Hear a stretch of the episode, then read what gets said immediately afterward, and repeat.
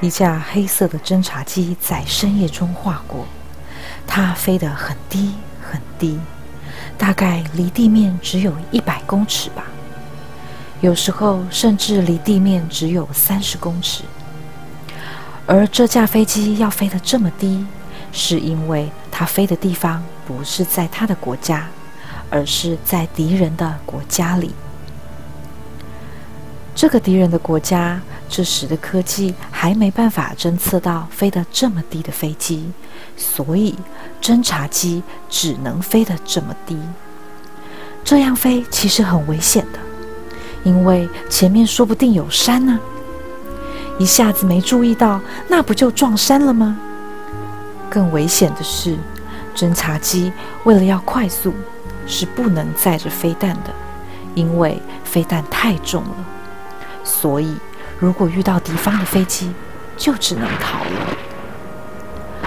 而遇到地面上的军人用机关枪扫射，飞机被打出几个洞都是平常的事。只要没打到人，飞机还能飞，都是上帝、妈祖、关公保佑了。在这样的飞行过程中，他感觉到自己的身体好热，好热。在飞的敌人的这个国家叫中国，而拥有这架飞机的国家叫中华民国。两个国家之间差了一个台湾海峡。中华民国大撤退到台湾后，连中华民国的最重要盟友美国，都在考虑着要不要放弃救援中华民国了。整个中华民国的人们。有人因为想努力活下去而身体发热，有人因为看不到希望，身体就像新竹冬天的风。那美国为什么当时还没完全放弃呢？因为美国当时接收到讯息，中国试爆了核弹，美国非常想知道他们的核弹有多厉害，但又不能派自己的军队飞进去。因为那就等于宣战啦，所以只能挑一个国家合作了。那个合作的国家就是中华民国。中华民国的总统蒋介石指定他的儿子蒋经国与美国谈合作，合作的基地就在新竹机场，由美国给中华民国最先进的飞机和最好的摄影器材。中华民国则选出空军中最优秀的三百人来执行侦察任务，这三百人就组成了空军第三十四中队黑蝙蝠中队。一开始，任务都执行得很顺利，在中国的天空中飞了八九个小时都没有问题，获得了许多情报，也平安地回到台湾。把情报交给美国分析，美国军方也把资料送进美国总统府白宫。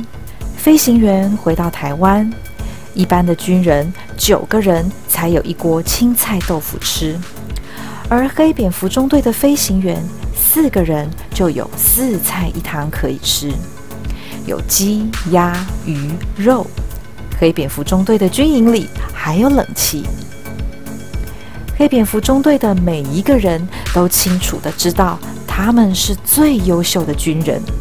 他们知道，他们三百人一起在做伟大的任务，所以他们的身体好热，好热。黑蝙蝠开始执行任务的两年后，中国有了更厉害的战斗飞机、飞弹和雷达。黑蝙蝠中队在晚上已经没有优势了，对方的飞机看得到他们，打得到他们了，而且跟被机关枪打到的不一样，被飞弹打到，那可不只是会破洞，而是会整架飞机掉下来的。有一些伙伴的身体被送了回来，那些人的身体好冷，好冰。不过，黑蝙蝠们还是得飞，因为他们不飞的话，美国可是不会继续帮忙中华民国的，那中华民国就一定完蛋了。战争终于还是告一段落了，执行任务了十七年的黑蝙蝠中队也解散了。